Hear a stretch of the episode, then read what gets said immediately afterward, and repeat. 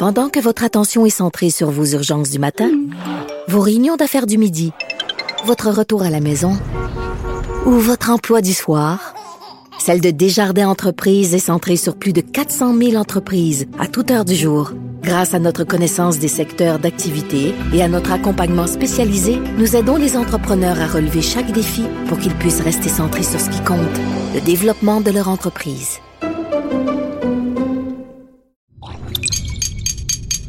Cube Radio. Des opinions éclairantes qui font la différence. Cube Radio. En remplacement de Sophie Durocher. Vous écoutez Yasmine Abdel-Fadel. Bonjour, ici Yasmine Abdel-Fadel en remplacement de Sophie Durocher. Je voulais vous parler d'un sujet qui me tient vraiment à cœur. Bon, la crise ukrainienne a fait en sorte qu'on en parle moins, alors que c'est quand même dans l'actualité, que ça avance quand même. C'est l'étude du projet de loi 96, la nouvelle mouture de la loi 101 qui a été proposée par le ministre Simon Jolin Barrette et qui est actuellement étudiée en article par article à l'Assemblée nationale.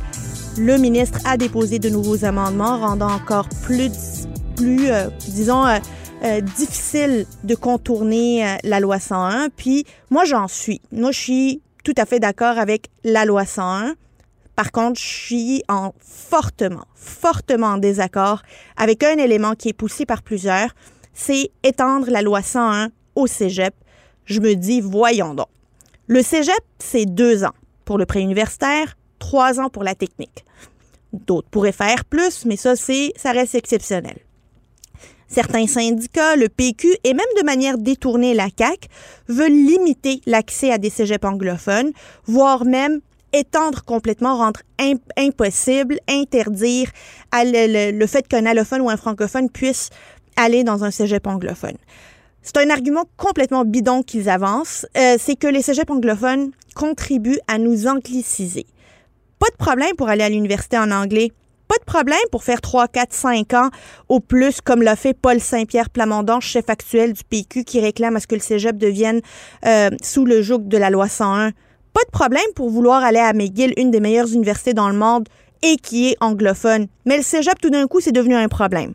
Mais tu sais, quand tu as fait ton primaire, 6 ans, ton secondaire, 5 ans en français, tu as 17 ans, 18 ans, que tu vis depuis 17-18 ans en français, il n'y en a pas de problème d'aller étudier en anglais pendant 2-3 ans. Et s'il y en avait un, si 2-3 ans au cégep peuvent annuler les 17-18 ans que tu as passé ta vie à parler en français, c'est là le problème. Ça veut dire que le français que l'on enseigne, le français que l'on vit pendant les 17 ans précédents n'est pas assez fort pour, pour survivre à 2-3 ans d'études en anglais moi, je comprends pas que on considère que parler une deuxième langue, que maîtriser une deuxième langue n'est pas une richesse. C'est une richesse. Ça nous permet d'avoir des ponts, ça nous permet d'avoir de la visibilité, ça nous permet d'être fort ici et ailleurs.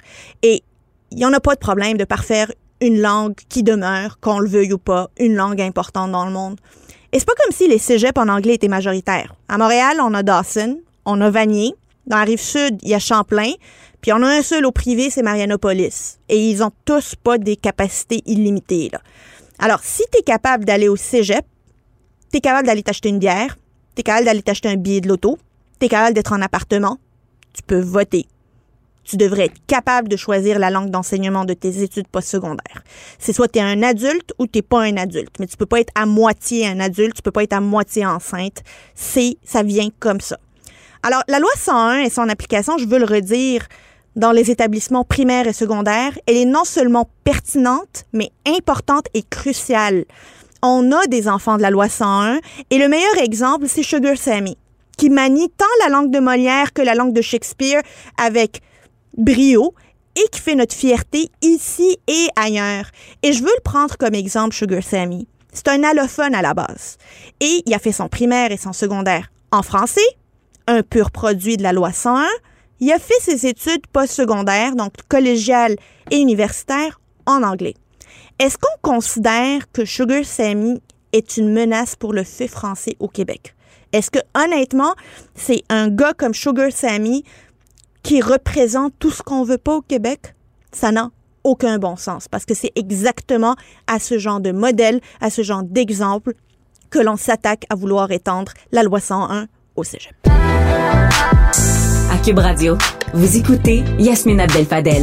On fait le point sur la situation en Ukraine qui évolue de, de minute en minute à une vitesse euh, folle. Hier, en fin d'après-midi, les forces euh, armées canadiennes ont annoncé qu'on euh, allait envoyer en Europe 120 soldats. Euh, nous avons avec nous euh, Tetiana Ogarkova, responsable du département international de l'ONG Ukraine Crisis Media Center. Madame Ogarkova, bonjour. Bonjour. Comment allez-vous dans cette crise-là? Comment va le peuple ukrainien? Bah, écoutez, tout le peuple ukrainien vit dans un état de, de stress énormissime, jamais vu, jamais vécu puisque c'est une expérience, sans n'est pas vouloir un, pire ennemi, on voit en temps réel, minute par minute, euh, cette agression qui ne s'arrête pas, qui progresse dans notre pays. À chaque instant, on reçoit des nouvelles que voilà, qu'il y a des parachutistes autour de Kiev, euh, voilà, il y a des bandes, des parachutistes déjà à l'intérieur de Kiev. Heureusement, certains d'entre eux sont, sont, euh, sont détruits, puis après il y a d'autres, après on reçoit des mauvaises nouvelles de, de Sud, après on reçoit des, des actualités qu'à l'ouest il y a des bombardements. On vit, euh, donc les, les, habitants de la capitale, moi, euh, je suis à 10 km de la capitale actuellement, donc je suis, je suis prête, je, on est assez près. Donc, mais on reçoit les messages des amis qui ont vécu déjà deux nuits épouvantable puisqu'il y a des il y a des missiles qui, qui, qui volent, il y a des, des, bombardements. Les nuits doivent être euh, courtes. Les nuits sont courtes, euh, Madame euh, Ogarkova? Exactement, les nuits sont sans sommeil. Euh, puisque les gens euh, descendent, quand il y a une alerte, les gens descendent dans les souterrains, euh, dans les abris. Certains qui n'ont pas d'abri à la portée, ils descendent dans le métro. Vous avez sans doute vu des images de des gens qui dormaient dans le métro, ce qui n'est pas du tout euh, rassurant. Donc tout le train de vie normal d'une capitale européenne est bouleversé. Euh, plus, euh, plus, plus, rien n'est comme avant hein, en fait. donc les magasins ferment assez tôt. Il y a des pénuries déjà, il y a des queues pour les pour l'alimentation, pour l'essence. J'imagine que l'approvisionnement est très difficile. C'est assez difficile, difficile d'avoir des, des, distributeurs automatiques du billet, etc. Alors, euh, j'imagine euh, que certains ont voulu quitter également, euh, aller essayer de traverser les frontières, puis essayer de fuir ou s'éloigner dans les campagnes. Vous, vous avez décidé de rester chez vous. Pouvez-vous nous, nous dire si d'autres ont choisi? Oh, ben, j'imagine que oui, mais comment se fait-il? Comment on prend cette décision? Est-ce qu'on reste ou on part? Bah écoutez, moi originellement je suis, euh, notre maison principale est à 10 km de, de Kiev dans une ville qui s'appelle Brovary. On était là jusqu'à hier soir mais euh, finalement, on a pris la décision d'aller de, dans notre maison de campagne, dans un village un peu perdu, à la même distance en fait de Kiev, mais comme c'est un petit village un peu perdu, il y a moins de chances qu'on soit attaqué par, par des missiles, puisqu'il n'y a rien d'intéressant ici. Donc c'est comme, euh, c'est un tout petit village, euh, en fait, et c'est vrai que les gens euh, ceux qui ont des, des, enfants, ceux qui ont des, des, des gens, euh, des retraités, voilà, ils essaient de, soudainement, donc ils, ils essayent de quitter, euh, de quitter Kiev, puisque ceux qui ne peuvent pas aider en fait à la défense territoriale, ceux, ceux qui ne peuvent pas aider hum, à l'armée, donc autant de partir et se mettre en sécurité. Mais c'est vrai que la majorité globalement, mais après la menace est partout. Vous voyez aujourd'hui c'est Kiev, mais on a on, on, prend des actualités de l'Ouest. Il y a des, bah, des attaques à Lviv, à Rivne, donc euh, il n'y a pas de garantie que demain ils vont pas attaquer aussi par missile. Pourquoi pas Lviv ou une autre ville à l'Ouest. Donc du coup il n'y a pas un endroit euh, sécurisé hum, ce pays et donc euh, il faut prendre en compte que les Ukrainiens c'est une grande nation avec 42 millions d'habitants, donc c'est quand même assez grand. On ne peut pas tous aller se réfugier à l'ouest, puisque aucun pays européen ne peut accepter un peuple de 40 millions, c'est impossible. Donc autant, euh, donc euh, on est obligé de rester sur place, et tant qu'on est obligé de rester sur place, chacun fait ce qu'il peut pour défendre défendre l'Ukraine. Les, bah, les, les, forces armées défendent comme elles peuvent après la, la défense territoriale, le réseau des volontaires, les journalistes et puis les, euh, tous les réseaux des, des, gens qui communiquent à l'extérieur, qui appellent hum, à la solidarité euh, européenne et outre-Atlantique, puisque euh, l'Ukraine, voyez bien, elle a besoin de soutien plus que jamais aujourd'hui. Donc l'Ukraine est très forte, mais il est impossible de, de combattre, elle peut pas combattre la Russie toute seule. On, a, on apprécie énormément la solidarité et le soutien que, les Européens et les Occidentaux, y compris les Canadiens, bien sûr, ont apporté à, l'Ukraine avec les sanctions, avec le soutien diplomatique. Mais c'est bien le moment de se dire que on peut tous faire un peu plus pour résister, puisque le but de Poutine, il est clair et net. Il veut rayer l'Ukraine de la carte de l'Europe. Mais il madame, veut détruire notre pays. Est-ce que les, les, Ukrainiens sont déçus que tant les membres de l'OTAN que les, les autres pays n'interviennent pas de manière militaire en, en, en dépêchant des soldats sur le territoire pour défendre les Ukrainiens? Est-ce que la population est déçue? Parce qu'on a vu votre euh, président hier dire aujourd'hui l'Ukraine est, euh, est isolée. Euh, est-ce que c'est le sentiment aussi qui habite la société civile? Bah oui. Oui, on comprend. D'un côté, bien sûr, on comprend. On peut, on peut faire des, des réflexions. On comprend qu'on n'est pas membre de l'OTAN. C'est la réalité. Mais écoutez, euh, mettez-vous à notre place, imaginez que votre pays est attaqué et vous, vous êtes face à un ennemi qui est plus fort que vous, que vous risquez votre vie, que vous risquez votre liberté. Vous vous appelez à l'aide, n'est-ce pas? Vous appelez à l'aide aux gens qui, qui, partagent vos valeurs, qui partagent votre vision du monde, qui partagent vos fondements. Et donc l'Ukraine est, est, un pays européen. Démocratique. Il, il, a pas, donc euh, c'est vrai qu'il y a, cette rancune en fait, puisque c'est vrai qu'il y a donc on n'est pas membre de l'OTAN, on peut pas euh, activer l'article 5, mais il y a des choses qui peuvent être faites. L'OTAN peut fermer le ciel, par exemple, euh, euh, le ciel pour qu'on soit pas bombardé, pour qu'on reçoive pas de missiles. Euh, l'OTAN, euh, chaque bah, un pays, un pays de l'OTAN peut sans doute participer ou envoyer euh, de l'aide militaire, que ce soit un technique euh, ou que ce soit un homme. Donc c'est à discuter, euh, discuter avec avec notre armée de quoi exactement ils ont besoin en fait. Mais laisser l'Ukraine seule dans cette situation, c'est c'est vrai que, que que ça déçoit. Donc il y a il y a quand même une déception. J'imagine que la déception est énorme, et, et, et moi je, je veux j'ose même pas me mettre à votre place pour voir l'agression dont vous êtes victime sans nécessairement avoir tous ces supposés alliés euh, diplomatiques et économiques, mais visiblement pas militaires. Ça doit être terrible d'être dans la situation de la population ukrainienne.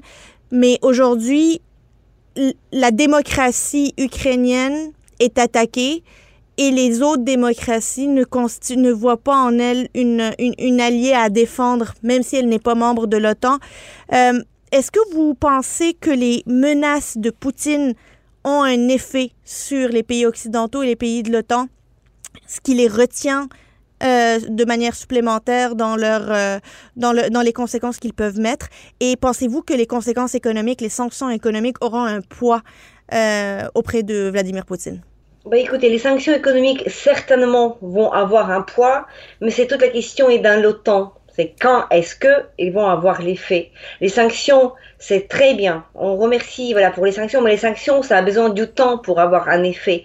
Et nous, les Ukrainiens ici sur place, sur le terrain, où on voit des groupes armés russes progresser dans le terrain, justement, ce que nous manque, c'est l'OTAN en fait, parce que vous voyez, la situation se développe d'une manière très dynamique voyez, les sanctions qui vont agir dans, dans quelques temps, dans quelques mois, ils n'affectent pas le comportement de la Russie aujourd'hui.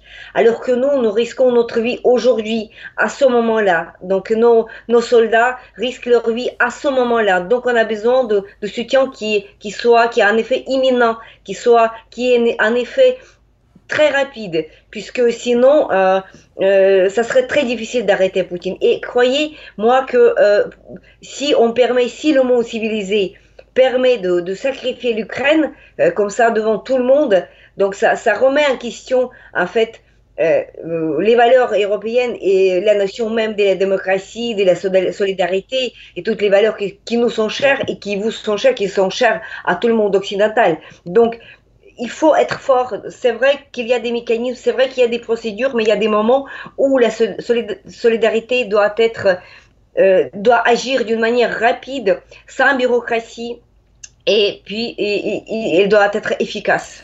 Il y a deux euh, nouvelles qui sont euh, sorties aujourd'hui. Il y a le président russe Vladimir Poutine qui se dit prêt à envoyer une délégation à Minsk pour pour des pourparlers avec l'Ukraine. Donc, euh, ça, c'est en Biélorussie, qui est un partenaire de la Russie. Et il y a aussi l'Union européenne qui a annoncé geler les avoirs du président russe Vladimir Poutine et de son ministre des Affaires étrangères Sergei Lavrov sur son territoire. Pensez-vous, premièrement, que euh, c'est une autre salve euh, de, de, sanctions qui peuvent avoir un effet? Pensez-vous que les États-Unis doivent emboîter le pas à l'Union européenne?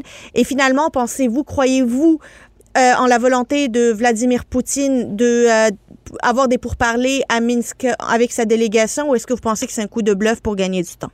Écoutez, Poutine veut une chose. Écoutez, on a, déjà passé des mois à discuter toujours de la même chose. Il faut jamais croire à ce que dit Volodymyr Poutine. Et tous les leaders européens ont eu l'occasion euh, de s'en convaincre. Quand il dit une chose, il faut jamais croire à ce qu'il dit. Déjà, quand il dit qu'il est prêt à envoyer les pourparlers à Minsk, on sait très bien qu'il veut une chose. Il veut uniquement une chose, c'est une chose qu'il est prêt à accepter, une défaite totale et absolue de l'Ukraine. Il n'est pas donc il sera pas prêt à, négocier quoi que ce soit d'autre, étant donné que les troupes russes sont ici et qu'ils regagnent de, terrain, même s'ils il portent aussi des lourdes pertes. il il faut pas oublier que il y a quand même des lourdes pertes de l'armée russe. Euh, rapporté en tout cas hier et on suit les situations. Donc ce n'est pas une promenade. Euh, facile pour les Russes. Donc les combats sont, sont, sont très durs pour eux également. Euh, donc euh, Poutine, s'il veut aller à Minsk, déjà Minsk, ce n'est pas un endroit neutre, n'est-ce pas? C'est un endroit de son allié, de son, de, son de, de, de, président non reconnu déjà par les Européens, Lukashenko, voilà, qui est soumis à Poutine. Et donc c'est pas un endroit neutre pour négocier quoi que ce soit. Et donc, euh, je pense que l'Ukraine a tout intérêt à refuser ce format. Le seul format dans lequel on peut négocier, c'est le format fort avec les partenaires européens. Euh, je, je, crois avoir vu dans les actualités aujourd'hui que Zelensky, président Zelensky, a appelé hum, au pays euh, de l'Europe de l'Est, euh, partenaire de l'OTAN, euh, de participer à, cette, ce format, un nouveau format de négociation avec Poutine. Mais voyez, donc soit on fait de la diplomatie, soit on fait la guerre. on a quand même l'impression que Poutine a franchi le pas avec l'attaque direct. Donc, c'est plus le temps pour la diplomatie, mais c'est vrai qu'à un moment donné, on pouvait s'arrêter pour négocier, mais il faut négocier avec les, les positions fortes voyez, pas à Minsk, pas avec Lukashenko. Je, euh, le, le, président américain Joe Biden, hier, il a dit qu'il n'excluait pas de euh, demander à ce que il y ait un blocage de l'utilisation du système SWIFT, ce système qui permet de faire des, euh, des, des, des, envois bancaires entre les différentes banques, 11 000 banques, qui aujourd'hui est encore ouvert et permis d'utilisation en en Russie. Or, le président ukrainien demande à ce que le système SWIFT soit bloqué pour la Russie en, comme, euh, comme conséquence, euh, comme une sanction économique supplémentaire. Pensez-vous qu'il est temps que les États-Unis et tous les pays occidentaux et les pays membres du SWIFT de, euh, de, de, de, de geler les SWIFT en Russie? Ah oui, mais absolument. Tout ce qui peut faire un effet rapide et néfaste pour la Russie. Il est temps, ces décisions devaient être prises hier. Elle était bloquée par certains pays européens, notamment par l'Italie, et on est très déçu par l'Allemagne. Donc, on espère que c'est qu'une décision temporaire, qu'ils peuvent toujours le faire demain ou après-demain en cas d'aggravation de la situation, mais il est clair que l'agression se procède. Donc, euh, euh, la décision sur SWIFT, pour nous, les Ukrainiens, devait tomber hier encore, au moment même où Poutine envoie des missiles, des, avions et qu'il bombarde les villes hum, euh, en Ukraine. Donc pour nous, c'est clair. Si ça sera fait demain, c'est bien. Donc le plus tôt, le plus tôt cette sanction euh, est prise, mieux c'est pour l'Ukraine et pour tout le monde civilisé, en fait. Donc c'est très clair. C'est euh, très malheureux. On espère euh, que cette guerre sera de courte durée, qu'il y aura le moins de conséquences. Euh, Madame euh, euh, Ogarkova, je vous souhaite de euh, d'être de rester saine et sauve. Je vous souhaite la sécurité. Je souhaite à tout le, pa- le, le peuple ukrainien que cette euh, guerre lâche et barbare puisse prendre fin le plus rapidement possible. Merci. Merci.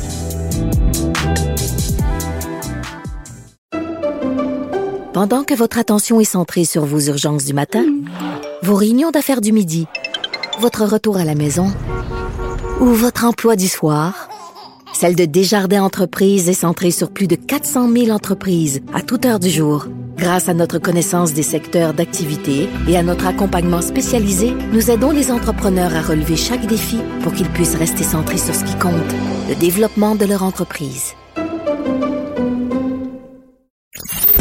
Sophie Durocher. est en vacances. À l'animation, Yasmine Abdel-Fadel. Cube Radio. Les rencontres de l'heure. Chaque heure, une nouvelle rencontre. Nouvelle rencontre. Les rencontres de l'heure. À la fin de chaque rencontre, soyez assurés que le vainqueur, ce sera vous. Cube Radio. Une radio pas comme les autres. Bonjour Marie-Claude. Bonjour Yasmine. La COVID longue, c'est, on n'en parle pas assez, mais il y a beaucoup de personnes qui vivent avec ça maintenant. Absolument. Moi, euh, j'ai une page professionnelle euh, sur Facebook et euh, il y a beaucoup de gens qui m'écrivent en privé parce qu'ils voudraient que j'aborde des sujets, soit à la radio, soit dans mon émission Marie-Claude. Et je te dirais que la demande que j'ai le plus depuis à peu près un an, c'est la COVID longue. On en parle et honnêtement, euh, je, je je savais pas à quel point ça pouvait perturber des vies. Et là, je me suis mis vraiment à lire l'ensemble des témoignages et ça m'a jeté par terre, Yasmine, parce que il y en a pour qui c'est handicapant, là. Tous les aspects de leur vie, c'est handicapant. Et c'est pour ça que je vais en parler à mon émission qui va passer euh, lundi. Puis je veux juste dire que j'en parle avec Dr. Falcone, qui a travaillé au laboratoire de Dr. Fauci aux États-Unis Wow. et qui, a- et qui maintenant fait euh, des études au Québec. Elle a une, clinique aussi post-COVID parce que c'est un phénomène qui est nouveau. Ben c'est ça, son- une maladie que l'on connaissait pas déjà il y a à peu près deux ans et demi. La COVID, on connaissait pas. Puis là, maintenant, c'est les conséquences de la COVID. Ça peut se traduire par une COVID longue. Exactement. Alors, je veux dire que c'est à peu près euh, 10 à 20% des gens qui ont eu la COVID risquent d'avoir une COVID longue. Et une fois de plus, je dis ça un peu à la blague, mais c'est pas drôle, ça touche les femmes. Euh, ça touche beaucoup plus les femmes, la COVID longue, que les hommes. Donc, on pense que c'est probablement à cause d'un phénomène euh, hormonal. On sait à quel point les hormones euh, euh, sont, euh, viennent changer beaucoup de choses de dérèglement dans le corps de la femme et la COVID en serait une. Donc, ce que, que je veux dire, c'est, je veux, je veux te parler des symptômes parce que je me dis, si quelqu'un se reconnaît puis se demande, ben voyons Oui, donc, Ça, ressemble à quoi, tu sais? ben, ça ressemble à quoi? La, la- la première affaire là, qu'on constate, c'est une baisse d'énergie importante. Euh, vraiment, là, tu sais, puis quand on a la COVID aussi, c'est un symptôme qui est présent, cette baisse d'énergie-là. Mais des fois, ce qui est traite, c'est que tu peux revenir correct de la COVID et quelques semaines après, ça revient et c'est ce qu'on va appeler la COVID longue quand ça revient. c'est sournois, ça. Absolument. Et c'est aussi un malaise post-effort. Ça veut dire que quand tu fais un effort physique, c'est beaucoup plus long t'en remettre. Ça, écoute, là, j'écoutais le docteur Falcon, elle disait, ça peut prendre des heures, ça peut prendre des jours, et dans certains cas, ça va prendre des semaines se remettre de l'effort physique. Le corps a vraiment de la difficulté à, à récupérer. Puis moi, je, je vais dire, je, moi, j'ai eu la COVID comme je sais pas combien de millions de personnes dans le temps des fêtes. Moi aussi, Et, euh, coupable. À toi aussi, tu as eu la COVID? Oui, moi, j'ai été chanceuse asymptomatique. Ah, OK, OK. Ben, mais, mais tu sais que tu l'as eu, puis ton entourage l'a eu aussi, j'imagine? Non, mon entourage, j'étais la seule à tester positif chez nous à la maison, malgré le fait que j'habite avec mon mari Ah! et mes enfants. On les a testés, testés, testés et retestés. Ils continuaient à tester négatif alors que moi, je testais positif. Puis tu toujours pas eu de symptômes étranges depuis ce temps-là. Parce que c'est habituellement les, les, gens, les gens qui sont euh, symptomatiques qui ont une COVID longue. Oui, c'est ça. C'est, euh, j'ai été chanceuse. Je me suis testée de manière aléatoire et j'ai trouvé que c'était positif. Je suis allée vérifier avec un PCR, c'était positif. Et toute ma famille, on s'est testé avec un PCR et un test rapide et c'était négatif. Ben tu vois, moi ça a été euh, une fatigue euh, vraiment euh, extrême et de l'essoufflement, puis je suis revenue correcte après quelques jours et tout ça. Mais euh, quelques semaines plus tard, je me suis mis à avoir des odeurs de cigarettes, là, mais moi, je ne fume pas dans la vie. Il n'y a pas de fumeur autour de, de, de, moi. Et je pensais que c'était ma fille, moi, qui fumait en cachette dans le sous-sol. fille! ben là, j'étais là, mais voyons, euh, tu fumes en cachette? Puis elle ben voyons donc, j'ai jamais fumé de ma vie, puis je ne fumerai pas. Puis là, j'étais, ben, faut que tu me le dises, parce que ça sent la cigarette. Et finalement, là, ça, ça sentait la cigarette dans ma voiture, mais vraiment à un point tel que mes yeux en, coul en coulaient. et je, je, dis ça au passé, mais c'est encore comme ça. Et là, je fais une recherche. Je dis, j'ai peut-être un problème neurologique. Là, c'est vraiment une odeur qui, ça m'accapare. Là. Et je fais une recherche et je trouve euh, symptômes post-COVID. Et là, je ben voyons donc. Et là, j'écoute, j'ai vu plein de témoignages. Il y en a, c'est les oignons. Il y a toutes sortes, il y a, il y a quelques odeurs dominantes.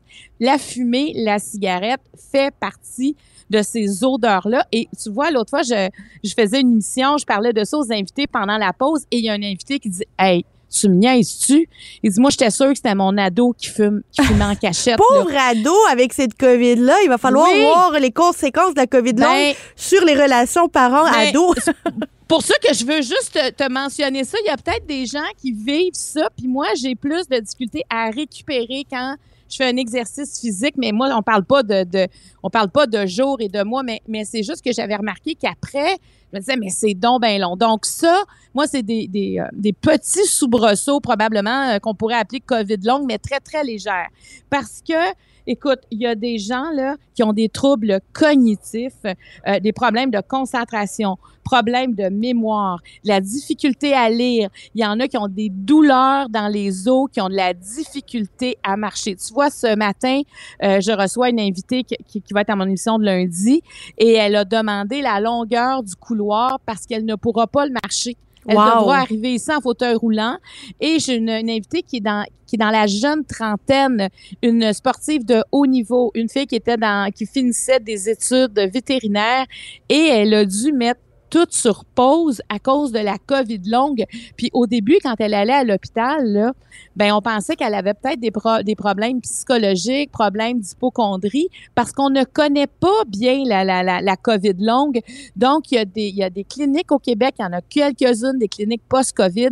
Et je veux te dire que les gens qui souffrent de la COVID longue veulent se faire entendre parce que euh, ce n'est pas reconnu et ils ont besoin de, de soins d'ergothérapie. Tu sais, je veux dire, ils ont... Ils ont ben, leur vie est en pause, là, le temps de, de guérir de ça. Mais est-ce qu'on peut guérir de la COVID longue? Et comment? Est-ce qu'il y a des traitements? Ben, là, comme c'est en évolution, hein, c'est en étude, euh, c'est comme ça, on réparait l'avion pendant qu'il était en plein vol, là, parce que la COVID longue, ce que, ce que les médecins vont dire, en tout cas dans ce que j'ai lu, c'est qu'ils ont l'impression que ça, ça peut durer jusqu'à un an, peut-être deux ans, et que les, euh, les ces symptômes-là devraient s'estomper avec le temps.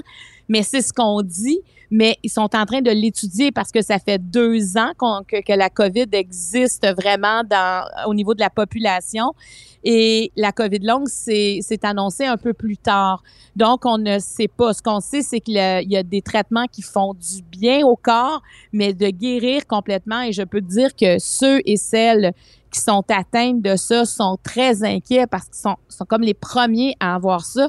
Et je te jure, Yasmine, moi, j'ai vraiment reçu des messages de détresse. Dire, ben personne comprend ce que je vis. Je ne suis plus capable de descendre mon escalier, plus capable de monter, pas capable de faire les repas pour moi, pour ma famille. J'ai dû arrêter de travailler. Donc, il y a des drames. Alors, tant mieux s'il y a des études, puis il y a des, il y a des médecins comme Dr Falcon qui suivent de près des gens qui ont la COVID longue pour comprendre ce qui se passe, pour comprendre qu'est-ce qu'on peut faire pour diminuer cette souffrance, autant psychologique que physique, neurologique. Écoute, c'est à, à plein niveau. Donc, je trouvais ça important euh, de lever un drapeau là-dessus et de pas, si on entend quelqu'un euh, qui a des problèmes à ce niveau-là, peut-être de peut-être de lui en parler, de consulter. Et les médecins commencent à connaître de plus en plus les symptômes de COVID longue parce que, tu sais, l'an passé, je pense pas qu'on connaissait ça. Ben non, on en apprend encore, euh, on... en apprend encore tous les jours sur cette maladie. au début, on savait pas ce que c'était comme virus, comment ça se transmettait. Puis là, on va de plus en plus commencer à apprendre quelles peuvent être les répercussions à long terme pour ceux et celles qui ont attrapé euh, la COVID. La COVID longue fait partie de cette euh, liste que j'imagine qui va être plus longue que ça, des conséquences qui peuvent demeurer euh, des mois, voire des années après l'avoir attrapé. Exactement. Et on n'oublie pas, si on a des odeurs de cigarettes, ne pas accuser ses enfants en premier. si on a eu la COVID il y a quelques semaines, c'est peut-être un effet de la COVID, tout simplement. si on n'a pas attrapé la COVID, vous pouvez quand même poser des questions. oui, absolument. Un autre sujet qui est intéressant, la solo-parentalité versus la monoparentalité. Marie-Claude, je veux t'entendre là-dessus. C'est quoi la différence? C'est ça. Hein? C'est un nouveau mot. Maintenant, c'est un mot qui est officialisé. Ça existe, ce terme-là, solo-parentalité. La monoparentalité, c'est quand tu es deux parents et il y en a un pour, euh, il y, en a un qui, qui va quitter, si on veut, le couple, et il y en a un qui va rester avec les enfants. Donc, la personne qui reste avec les enfants va se dire monoparentale.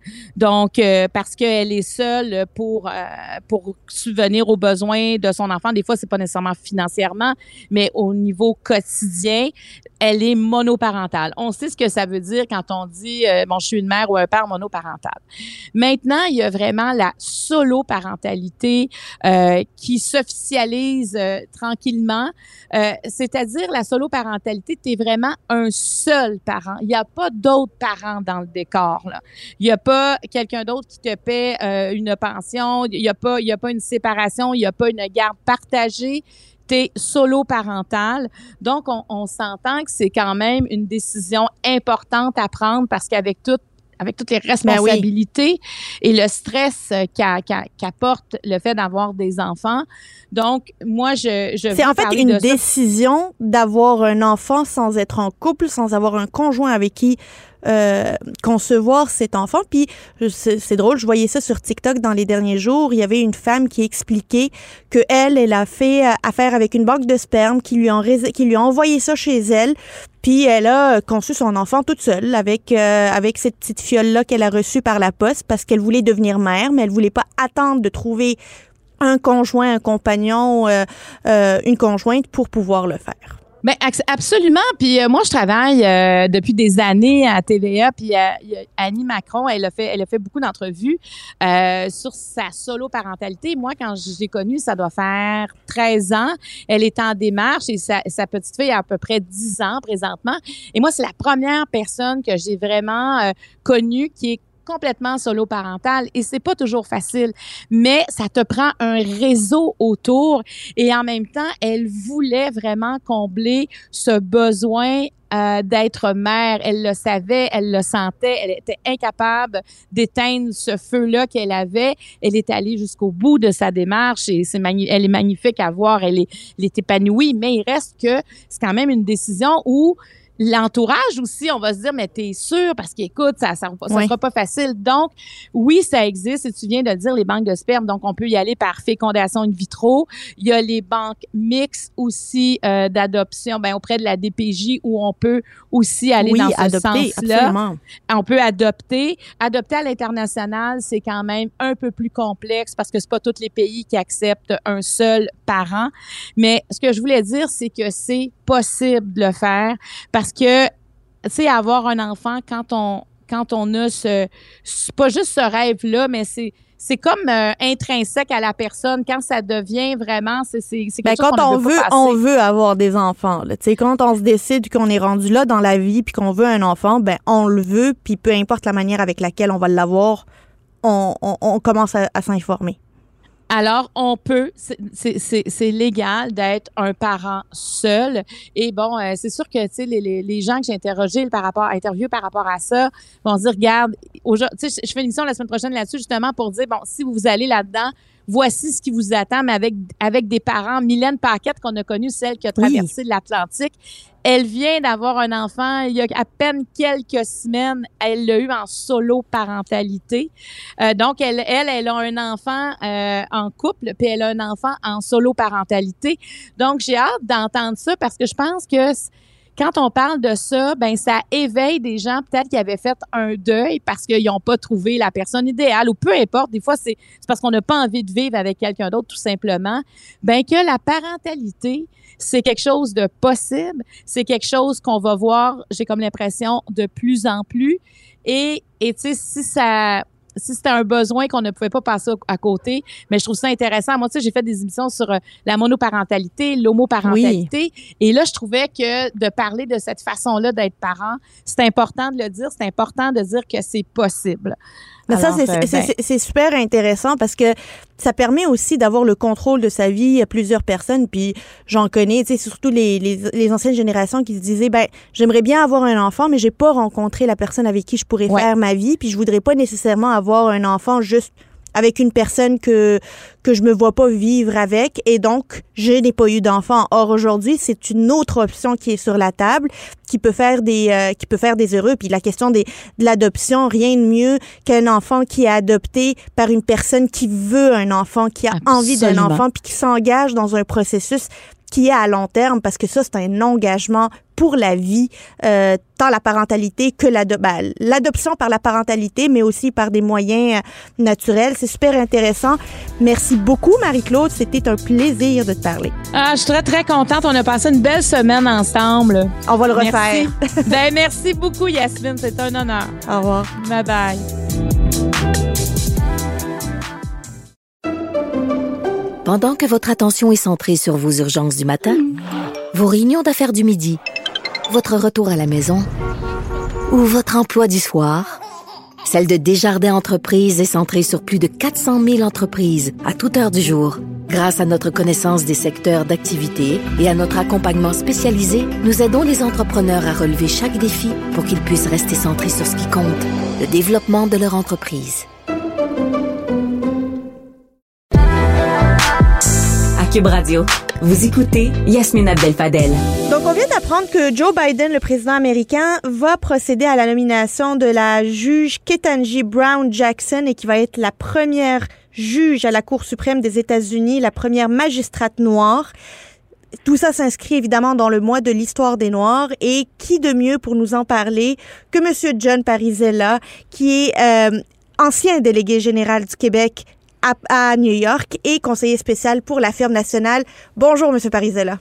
Bonjour, vous allez bien? Ça va bien. Alors, c'est une grande journée. Ça va être une grand, un grand jalon dans la présidence et l'administration Biden. Ça devrait se faire vendredi officiellement. Oui, puis en effet, c'est une c'est un processus qui débute. Hein. C'est pas euh, c'est pas elle est pas sermentée euh, à la Cour suprême, mais je veux dire les les euh, démocrates ont les votes nécessaires. Puis je crois qu'elle a des possibilités d'aller chercher quelques votes républicains. Donc ça va être bipartisan. Euh, c'est clair que c'est un engagement que M. Biden a, fait durant la campagne. Et dans l'ensemble, euh, je vois pas aucun obstacle, à moins qu'il y ait quelque chose dans un jugement ou dans ses équilibres antérieurs qui pourrait remettre en cause euh, sa, disons, sa le mot fort est fort, la, sa légitimité ou ses qualifications. Donc, euh, il, a, il, a, fait vraiment une étude assez approfondie pour trouver la bonne personne. Et euh, je crois que je suis assez optimiste, pour ne pas dire confiant, euh, que cette nomination va passer au Sénat ultimement. Et c'était donc encore plus important de le faire à ce stade-ci avant les élections de demi-mandat qui, qui pourraient changer la donne et rendre plus difficile la nomination de cette nouvelle juge? Ben, c'est clair qu'il euh, est, il est il n'était pas question que ça pour durer, euh, euh, disons, jusque l'automne. Donc, c'était clair que s'il était proposé un geste, il fallait qu'il pose à ce stade-ci. Il fait les, il fait son discours de, de l'état de la nation mardi prochain. Euh, M.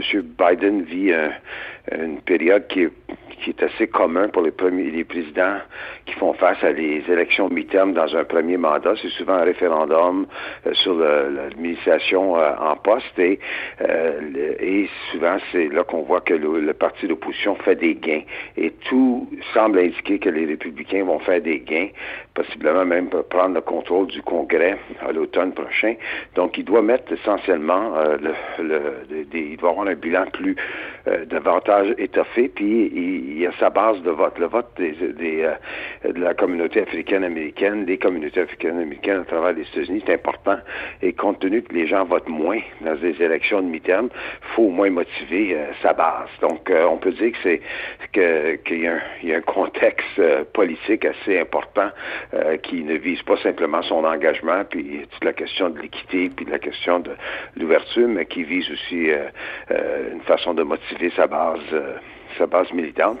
Et surtout là qu'on on, est encore en pandémie, même si les Américains ont, ont coupé leurs leur restrictions de plus en plus depuis quelques mois. Et le fait que maintenant, il y a évidemment la guerre entre la l'Ukraine et la Russie. Donc, il est clair que M. Biden voyait une opportunité et il fallait qu'il la prenne, puis il fallait qu'il prenne probablement qu'il prenne cette opportunité-là avant son discours à la nation euh, sur l'état de la nation la semaine prochaine. Il faut dire que le début de mandat de Joe Biden ne s'est à, peu d'éclat, euh, beaucoup de difficultés à l'interne, tant, euh, tant auprès de, de, de, de ses, euh, de ses propres du Parti démocrate, où on voit qu'il y a moins de soutien, qu'auprès de la population en général, où les taux d'insatisfaction sont importants. Et se rajoute à ça le, la guerre en Ukraine. Pensez-vous, monsieur, monsieur Parisella, que euh, il pourrait réussir à, sauver euh, quelques sièges dans ces élections de mi-mandat avec des actions aussi, euh, aussi flamboyantes, par exemple, que la nomination de la première magistrate noire à la Cour suprême? Très bonne question. Moi, je dirais que euh, que l'histoire semble, euh, disons, euh, plus en faveur, ça veut plus en, en, voie de, de, faire des pertes au niveau des mi-termes. Donc, c'est fort possible qu'ils perdent une, sinon les deux chambres du Congrès, qui va rendre évidemment sa tâche dans les deux dernières années pour bâtir son son, agent, son, son bilan plus difficile. puis évidemment, il y a une élection en 2024. Mais écoutez, c'est sûr que ça nuit pas ça motive la base. Et, euh, et en même temps, il ben, faut dire que M. Biden, sa première année, c'est vraiment déroulé essentiellement en deux temps. Le premier temps, il a, il a définitivement euh, bien réussi euh, dans ses projets de printemps passé euh, jusqu'à l'été euh, pour lutter contre la COVID au niveau des vaccinations, au niveau de, de la relève sur le plan économique. Et l'économie va bien. Normalement, l'économie, on dit que c'est l'économie qui est un facteur beaucoup déterminant par contre, à partir de l'été, il y a eu la sortie chaotique de l'Afghanistan, l'arrivée de, deux variants, le, Delta et le, Micron, et il y a eu en plus de ça une, hausse de l'inflation de façon importante, et la guerre en Ukraine et, euh, euh, et à Russie, euh, c'est clair que ça, ça, va probablement contribuer à augmenter l'inflation. Donc c'est clair que M. Biden ne rentre pas avec un taux de, de popularité et en même temps, il y a des obstacles contre, disons, qui, vont nuire. Donc, le, choix de, de, Madame la, future juge de la Cour suprême est fait beaucoup plus pour motiver euh, sa base, mais en même temps, c'est un choix euh, qui euh, semble à, tout fait pratique, un choix de personne, une personne qualifiée, mais on peut s'attendre que les républicains vont, il va y avoir des républicains qui vont s'opposer, mais je pense qu'on risque d'avoir quelques républicains qui vont s'associer, donc ça risque d'être euh, un bipartisan. D'autant plus que la nomination de cette juge par un, président euh, démocrate ne va pas euh, bousculer l'équilibre actuel de la Cour suprême, qui est encore à majorité plus à droite, plus républicaine, plus conservatrice, puis puisque Monsieur Trump a eu a eu l'occasion de nommer pas juste un mais deux juges à la Cour suprême, qui a changé l'équilibre de la Cour suprême. En effet, puis ça va, être là pour quelques générations, pour au moins une génération. On ne sait jamais qu'est-ce qui peut arriver. Les juges ne sont pas éternels, mais il reste que la plupart des trois juges que M. Trump a nommés conservateurs, effectivement. Euh, c'est des juges qui sont euh, soit à la fin de la quarantaine, au début de la, cinquantaine, donc euh, vu qu'il y a une nomination qui est faite à vie et non pas comme le cas des la Cour suprême canadienne qui, qui une limite à, l'âge de 75 ans, je dirais que le penchant conservateur de la Cour va y être pour pour au moins une, 15 à 20 ans. Donc, c'est clair que cette nomination-là change pas la composition, change pas l'orientation. Euh, le, seul affaire qui est réconfortant dans tout ça, euh, pour ceux qui ont des, euh, des choix idéologiques au niveau de la Cour suprême américaine, soit progressistes, soit conservateurs, etc., c'est que les juges, bien des fois, avec le temps, et l'autonomie qu'ils ont et le fait qu'il y a des précédents dans des jugements antérieurs, euh, on voit l'évolution des juges oui. des fois. On, on, sent déjà que M. Trump critique la Cour suprême parce qu'il y a quelques jugements qui l'ont qu'il faut pas son affaire. C'est ça qui n'a pas fait son affaire. Donc moi, je, suis plus un, optimiste de la des institutions américaines, la règle de droit, la séparation des pouvoirs euh, gagne ultimement, peu importe euh, la connotation idéologique d'un juge, les choses évoluent avec le temps. Donc je pense que effectivement, ça ne changera pas la composition comme telle sur le plan idéologique. M. Biden doit agir, n'a pas attendu, le fait pour des raisons, je pense, de conviction, mais aussi pour des raisons euh, politiques, il ne faut pas le nier. Et c'est clair que ça ne nuira pas à, motiver sa base euh, africaine-américaine qui, euh, comme tous les gens dans une élection de mi-terme ont tendance à, rester, ne pas, à rester chez eux, ne pas voter. Ça, ça va sûrement motiver les troupes. Monsieur Parisella, je veux vous entendre. On a vu hier euh, Hillary Clinton, Obama, euh, différentes personnalités, différents hauts, euh, hauts représentants finalement de l'histoire politique américaine sortir pour dénoncer ce qui se passe en Ukraine, puis cette invasion barbare. Et on a eu Donald Trump qui, fidèle à lui-même, nous sort quelque chose de son chapeau. Ben, tout d'un coup, Poutine est devenu un génie. À quel point cette déclaration un risque de démobiliser les militants du Parti républicain pour un potentiel retour de Donald Trump aux prochaines élections? Et deux, pourrait aider Joe Biden au courant des prochaines élections? Ben écoutez, c'est clair que M. Trump, euh, quand on, pense que certaines, euh, certains gestes qu'il pose, c'est des bévues, c'est des erreurs fondamentales, puis au bout de la ligne, il, il a toujours passé à travers. Donc, euh, je suis pas sûr qu'on le prend 100% au sérieux. On le voit un peu comme une caricature bien des fois. Il n'y a aucun doute que les républicains sont pas à l'aise avec son point de vue sur Poutine, parce que le, le Parti républicain, traditionnellement, c'est le parti de loi et l'ordre, c'est le parti avec une politique étrangère assez étoffée. Et il se voit comme le parti qui a, qui a essentiellement gagné la, la, guerre froide. Euh, et Reagan, Ronald, Reagan est vu comme essentiellement le, le, maître à penser. Euh, et il faut dire que dans, dans le temps post-deuxième guerre mondiale, beaucoup des institutions qui ont été mises en place, euh, les républicains, sur le plan international, les républicains ont, ont, ont voté pour. Donc, les propos de M. Euh, Trump contraste beaucoup avec ce qui serait la, pensée conventionnelle du Parti euh, républicain. Cela étant, il reste quand même qu'il a une, une, mainmise beaucoup sur le processus euh, d'élection son propre parti. Donc c'est clair que les gens, quand ils se, distancent de lui, le font pour pas le peut pas le, mettre à dos parce qu'il peut endosser un, candidat contre un autre candidat républicain qui est favorable à sa, pensée contre euh, un républicain qui est présentement en, poste. Donc, euh, il, va probablement s'en sortir assez bien.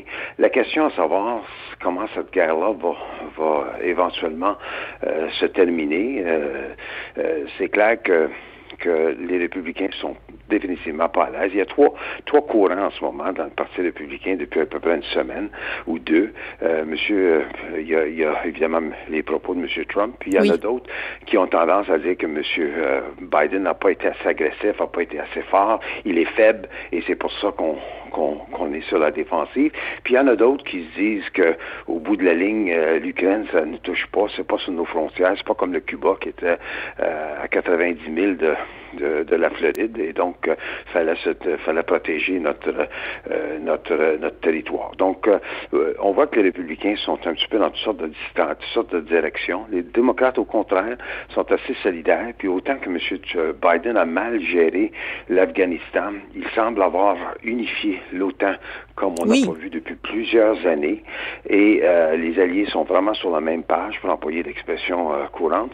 Et en même temps, on peut dire que l'OTAN temps euh, a, définitivement euh, posé et pose des gestes qui sont non seulement importants pour la sécurité, mais en même temps pour euh, mettre, pour isoler le, la Russie de la communauté internationale. Donc moi, je dirais qu'on est dans une situation où les républicains se cherchent, et les démocrates sont fidèles à M.